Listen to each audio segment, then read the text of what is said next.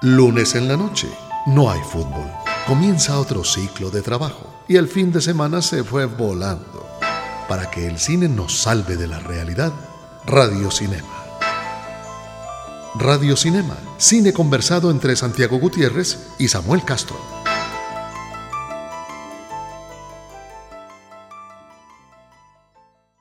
Ciertos elementos del cine logran a veces tener la misma importancia de los actores o de los directores, que es en general los, los elementos o las personas a las que más les paramos bolas cuando hablamos de películas. Pero de vez en cuando ocurre que un, un tipo de eh, paisajes, por ejemplo, o elementos geográficos se vuelven importantes en las tramas de las películas. En, el, en la noche de hoy pues hemos querido hablar de uno de, de esos conocimientos especializados del que yo no tengo mucha idea, pero que sí hacen que mucha gente vaya a ver películas solamente por ellos. Eh, es difícil que quepan en el plano, eh, no, no difícil que quepan en el plano, porque el plano es eh, horizontal, pero es difícil mostrar, digamos, la belleza de un carro sin que la película se vuelva un bodrio como rápido y furioso. Eh, algunas lo han logrado y por eso esta noche nos vamos a dedicar a hablar de carros icónicos en el cine y carros que se han convertido en personajes tan importantes como los actores. La estrella invitada a Radio Cinema. Yo me imagino que te pusiste, que te pusiste como pensativo cuando te, propuse este tema, Santiago, ¿o no? Sí, sí, sí, es un poco, pero, sí, la verdad es que uno se relaciona y sabes que ahora hay mucho marketing alrededor de esto, eh, porque las empresas que sacan juguetes para niños ya no solo sacan el propio vehículo, sino que han vuelto los carritos de colección de personajes. Entonces hay el carro inspirado en, Darth Vader o en Mario Bros. Exactamente. Entonces es, es, un mundo realmente, un mundo aparte. Y cuando vas a, si alguien ha visitado los estudios, por ejemplo, la Warner, los estudios en Los Ángeles, el tour, parte del tour es ir a conocer algunos eh, vehículos emblemáticos del cine. Sí, y eh, lo que decía era que al final eh, uno termina recordando ciertas películas por el carro. Sí, no necesariamente porque sean protagonistas, puede ser o el vehículo, que digamos lo, sería lo más, lo más básico, sobre todo en películas de superhéroes, porque los superhéroes tienen sus vehículos asociados. el batimóvil. El avión invisible de la Mujer Maravilla, eh, en fin. Eh, la camioneta de Scooby-Doo. La camioneta, la camioneta de Scooby ya entraría en otra categoría que es como a dónde los lleva la, la Mystery Machine de, de Scooby-Doo. Eh, pero hay otra tercera categoría que es más allá, donde el vehículo es evidentemente el personaje. Sí, exacto. Y de eso, de algunos de esos, pues eh, hemos querido hablar esta noche, que es en la que miren que estamos juntando a cinéfilos con amantes de los carros, que solamente parecieran encontrarse en Rápido y Furioso. Sí. Pero, pero no. Eh, ahí vamos a mirar que hay otros otras películas y otras eh, escenas en las que esos carros se han vuelto parte importantísima también de la cinefilia más tradicional. Si se nos va a pasar un carro, o si se nos pasó, y si usted dice, les faltó este, muchachos, pues nos pueden escribir a nuestras cuentas de Twitter. La de la emisora es arroba cámara FM, la del programa es arroba FM Radio Cinema, y las nuestras son la de Santiago, San Gutiérrez J, y la mía es arroba Samuel Escritor. Ahí nos pueden escribir acerca de todo lo que quieran de los carros del cine y también de si, si, quieren que hablemos de otros temas que también les parezcan raros, no sé, jeringas en el cine, techos en el cine, puertas en el cine. Eh, los, los, los, intentaremos armar, pero digamos que, que se valen todas las sugerencias.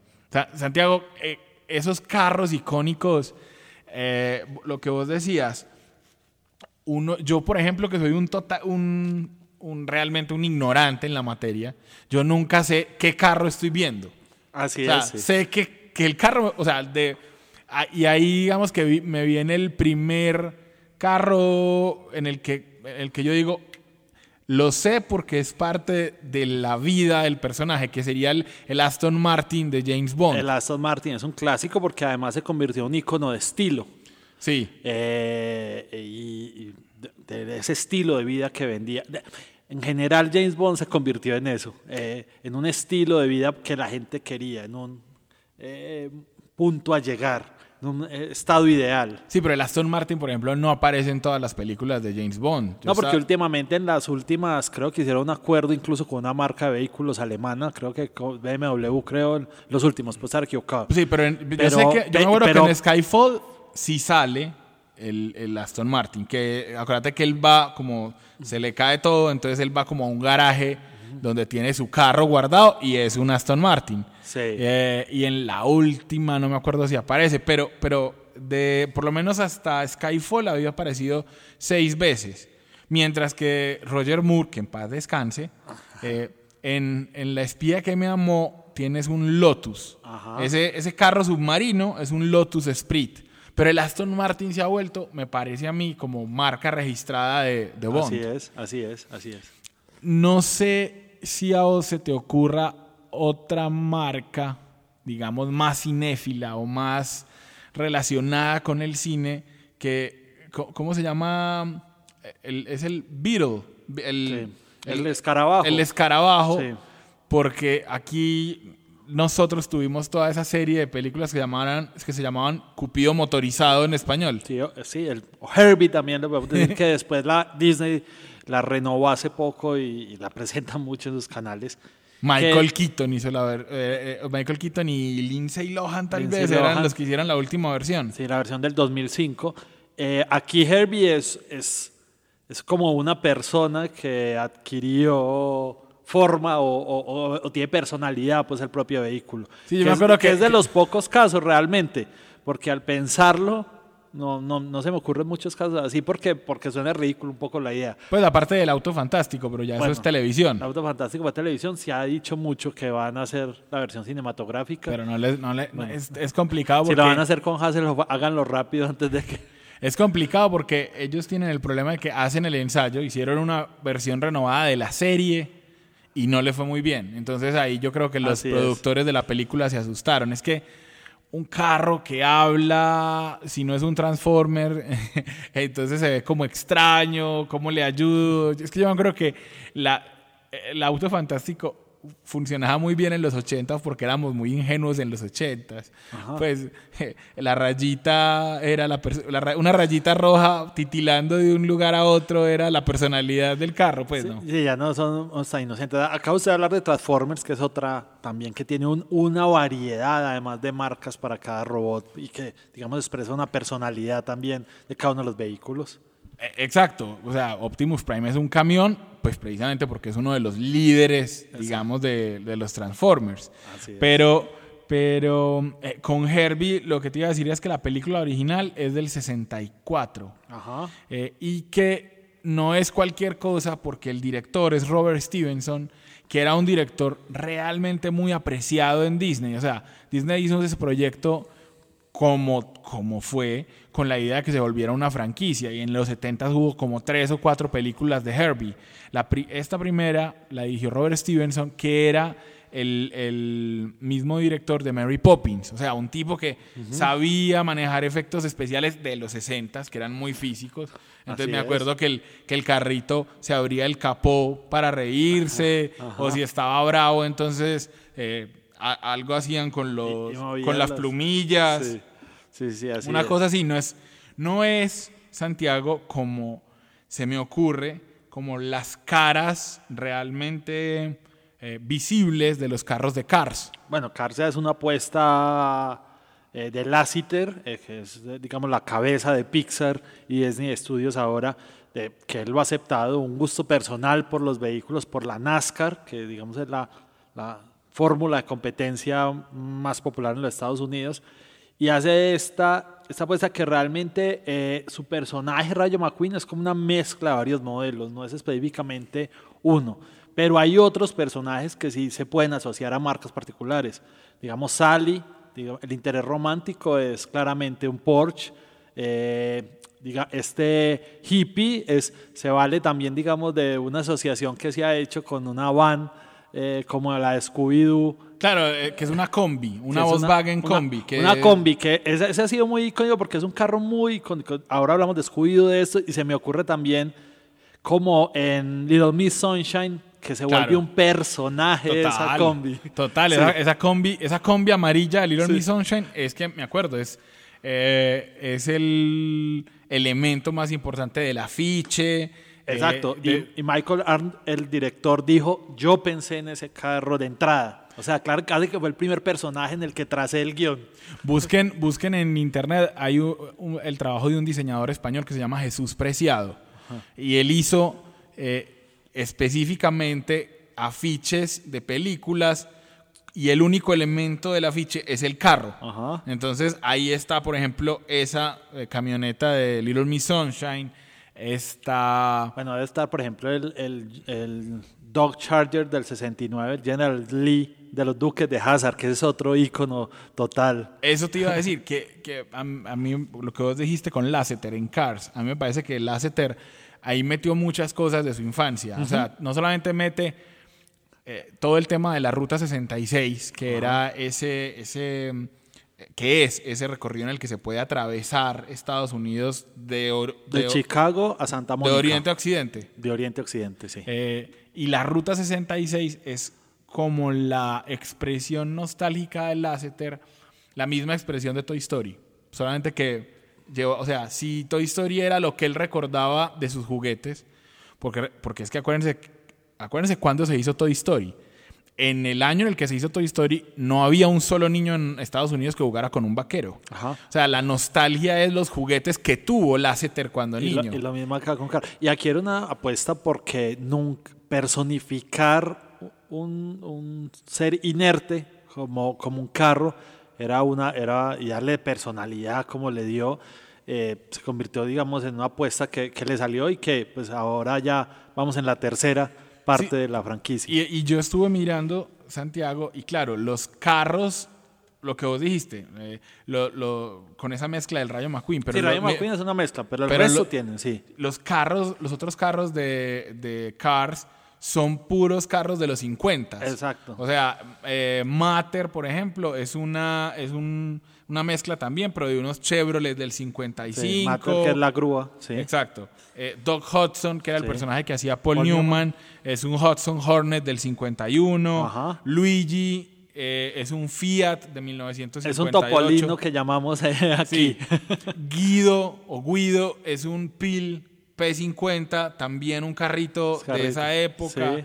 Eh, el, el- ¿cómo se llama? El Rey, el, el competidor, el azul con el que él compite, es un Plymouth del 70. O sea, son carros de la infancia y de la adolescencia de John Lasseter. Sí, y además se vende a Ferrari como también una marca de, de europea que, que se relaciona con la elegancia también y con, y con el poder.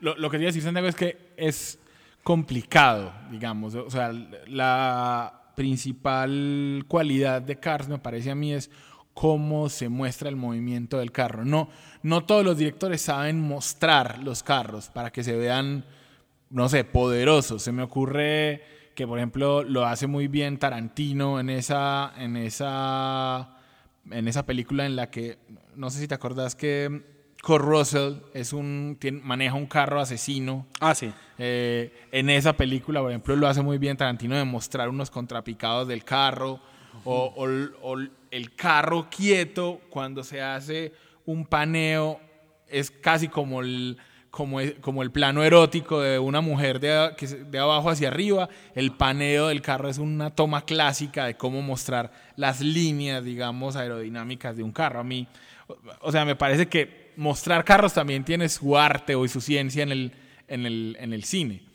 No sé si hay, Santiago, y por eso creo que hay que meter una cortinilla, no sé si hay hoy en día un carro o una marca más poderosa, incluso que la de Aston Martin de Bond, que un carro que además ya no existe, que el DeLorean. Y por eso vamos a hablar ya mismo de ese tremendo nuevo clásico. se ganaron su lugar en nuestra memoria y en la historia del cine.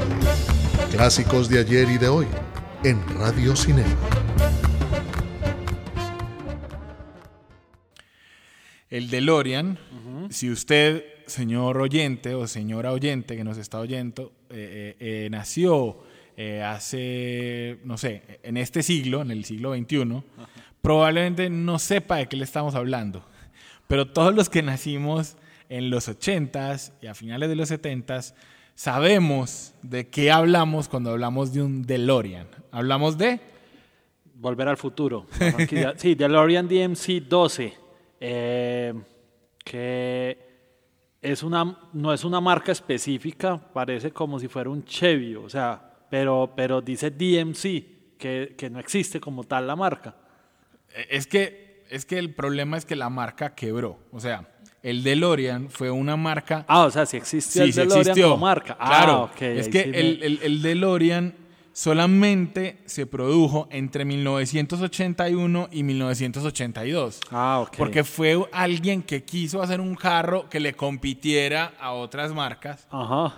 pero sin éxito, o sea, sin, sin, sin, sin, el poder de mercadeo de las otras, sin el músculo financiero. Entonces el DeLorean, hubo DeLoreans, o sea, y hoy valen un cojonal Ah, de no, ahí plata. debe ser una cosa Porque tremenda. todos los frikis del mundo se han dedicado a hacer DeLoreans y a, ¿cómo es que es el término del- que usan la gente de los carros? Tunear. Tunear, sí. A tunear. O customizar.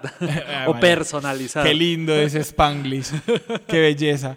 Tu- a tunear esos DeLorean para volverlos el DeLorean de Volver al Futuro. Ajá. Que por eso también eh, eh, me acuerdo que el doctor Em- Emmett Brown dice, si usted va a construir una máquina del tiempo, ¿por qué no hacerla con clase? Cuando dice que por qué escogió el DeLorean. Eh, hay dos, o sea, se utilizaron varios carros en la filmación, hay dos de ellos que todavía están y son propiedad de Universal Studios. Lo que vos decías, cuando uno hace el recorrido en Universal, le muestran uno de esos. Le muestran uno, sí. Los que están girando, que aquí creo que estuvo, esos son hechos por fans Sí. que, que, pues están cercanos, pero los que están viendo que utilizaron el rodaje, me imagino que Universal no los deja salir de Los Ángeles. Un tercero, de- o sea, de los que se utilizaron, un tercero que se subastó en el 2011. Póngale cuánto costó Santiago. Ah, no, no me imagino. 423 mil euros. O sea, es que es una grosería. Es una grosería. Estamos hablando de un, carro de 1.200 ¿Qué millones de pesos. el, el dueño de DMC, No, de no, la no. compañía que quebró porque no vendió suficientes? Es muy triste. Y, y, mm, pero eso es el poder de un icono. O sea, Exacto. el DeLorean, si alguien hiciera un, como se ha dicho tantas veces, si alguien va a hacer un reboot de, de reboot, un re- otro término O- o un remake. Un re- O de- volver a hacer la Sí, película. de volver al futuro tiene que elegir un DeLorean. O sea, es que el DeLorean es parte, digamos, esencial de esa película. Eh, eh, de la 1 a la 2 hay un cambio y es que, me acuerdo, en la 2 ya Emmett Brown logra que funcione con basura. Sí, además, además que era un cambio porque hasta ese entonces siempre los viajes en el tiempo se habían dado máquinas en las que se desaparecía o una cabina en la que entraban y salían y pasaban. Aquí es como una explosión en movimiento que, que iba mucho en lo que era la época eh, de los ochentas. Eh, que, en, que en los 80, Santiago, yo diría que otro carro, me parece a mí, no sé qué penses vos, pero me parece que otro carro, digamos, importante sería eh, el, el Cadillac Miller Meteor, que es eh, esa, como esa limusina, coche fúnebre No, es- es de, una- de Es cazafantasmas. una ambulancia realmente. No, pues es Samuel. que yo... O sea, me- te hay- parece un carro fúnebre, pero es una ambulancia. no, pero yo hice, hecho. no, yo hice la tarea. O sea, en la última versión de Cazafantasmas, en la de mujeres, es un coche fúnebre que ellas pintan de blanco. Ah, bueno. Pero, Bueno, porque parece ahora, seguro lo hicieron, pero creo que pues, Cadillac lo hizo pensando en que fuera una ambulancia. no, yo, yo, yo vi- me fijé. Cadillac lo hizo para las tres cosas. Ah, bueno, Ambulancia, coche fúnebre y limusina. Lo Ah, que pasa es que, pues, es un poquito, eh, es un poquito, no sé, eh, me parece que uno no, no debería, no debería, el, ca- el Bueno. carro que es una limusina no debería parecerse a un coche fúnebre. No sé. No, no, me parece aún más irónico que el que es una ambulancia se parece al coche fúnebre. O sea, le cambiamos el interior y dijo, no, si nos salen mal las cosas. Y hay otro, otro eh, que Stephen King eh, convirtió en un. Ah, sí. en Para una- mí, en personalidad ahora que estamos pensando, me estás Sí, hablando de Duel. Eh, no, te estoy hablando de Christine. Ah, de Christine. El- el- ah, sí, que- Christine es de Stephen King. Duel es el otro que estaba pensando en personal, tienes razón. que es un. Plymouth Fury del 58 que fabricaba Chrysler. Y ese fue el carro que eligió John Carpenter para Sí, hacer de, de Christine. una confusión, sí. que es el carro, eh, para los que no lo han visto, en Christine hay un espíritu maligno que se apodera de un Aquí carro. sí. Si el de Herbie es un espíritu juguetón, aquí sí es un espíritu Eh, exacto. nefasto y maligno. Es un coche, ahí sí, un coche endemoniado. Endemoniado, así. Literalmente. Sí. Eh, claro, todos ustedes están diciendo, bueno, pero estos manes están haciendo los bobos, odian tanto rápido y furioso que no van a hablar de la película. A ver, la película sí nos cae mal, pero sabemos cómo es de importante, entonces la hemos reservado para la última parte del programa. Nunca serán clásicos, pero tienen algo que las hace inolvidables. La videoteca de Radio Cinema. Está en Videoteca Santiago porque yo no creo que Rápido y Furioso. No mentiras. Iba a decir que no creo que merezca la sala, pero los efectos y los, y el sonido y eso, eso es para ver en sala. Lo que pasa es que yo acepto que Rápido y Furioso me parece una gran porquería. Eh, pero entiendo que le puede gustar a mucha gente. Y el elemento de los carros me parece que sí es una buena razón. Si alguien me dice, yo voy a Rápido Furioso porque me gusta ver los carros, listo, se la compro. A usted no le gustan las buenas historias, ni un Las guión- ni- actuaciones. ni las actuaciones, ni un guion decente, ni nada. Le- va por los carros, bien. Le compro el argumento. En, en Rápido y Furioso han utilizado, digamos, muchos carros, muchísimos carros. Yo debo confesar que una página que se llama La Guía del Varón hizo el... eh, imagínense, ya con eso pues ya tenemos de, de dónde la fuente. Eh, hizo como un top de los carros más importantes de, de Rápido y Furioso. Y yo, y yo solamente voy a contar los que más me gustan a mí. Me gusta uno que dice eh, que sale al final de la primera película cuando compiten Vin Diesel y Paul Walker, eh, que es el Dodge Charger de 1970, que es el carro en el que está montado Paul Walker. Ese carro me parece una belleza. Vuelve a aparecer en las 4 y en las 5. El otro que me gusta mucho, Santiago, es un Acura. Yo ni siquiera sabía que existía esa marca. Eh, una Acura NSX. eh, que, que la verdad, yo creo que eso es un carro japonés. Pues no tengo ni idea. Ese me parece un carrazo. Pero no sé si a vos te guste alguno en particular de, de Rápido y Furioso. No tengo ese conocimiento tan especializado que te dio la guía del varón. Samuel. Ah, ¿cómo le parece? La guía del varón. Pero búsquenlo, búsquenlo, que es un, eh, es un, es un buen post. Está bien armadito. O sea, Sí, el sí, hombre, el hombre se ve que el que escribió la guía del varón sí se ha visto toda la Rápido y Furioso. No sé si eso habla mal de, de mi masculinidad, pero con, creo que con Rápido y Furioso, pues nos pasa que a algunos les gusta y es respetable que les guste. El cine canta, baila y suena. El soundtrack de la semana en Radio Cinema. Yo, en mi caso, creo, Santiago, que debemos cerrar este programa más bien con un retorno a lo clásico, que sería precisamente una canción que suena en Cars. Una canción que creo que, que, que oí y me parece muy buena. Una canción que se llama Ruta 66, Sí. que canta Chuck Berry. Y montados en la Ruta 66, en los carros del cine, esperamos que nos acompañen en ocho días en Radio Cinema.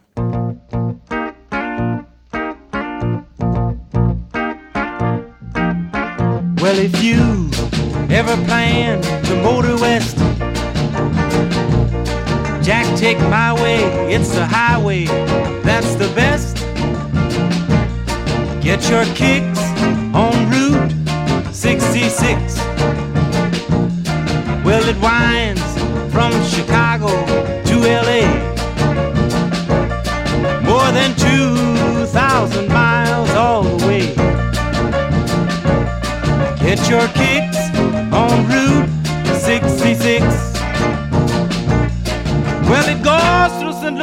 Joplin, Missouri, Oklahoma City looks ooh, so pretty, you see.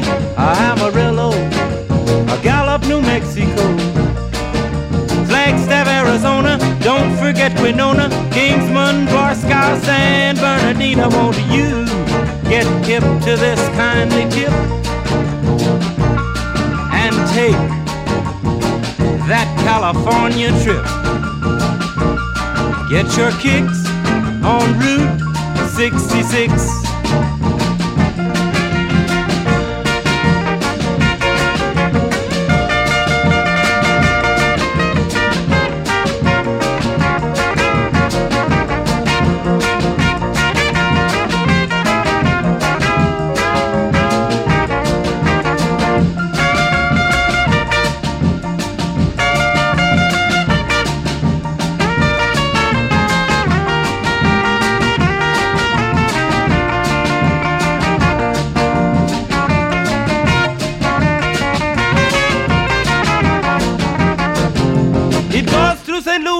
A Joplin, Missouri, Oklahoma City looks ooh, so pretty you see.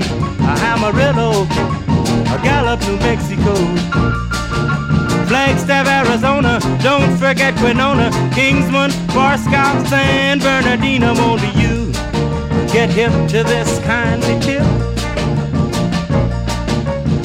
Take that California trip. Get your kicks on Route 66. Get your kicks on Route 66.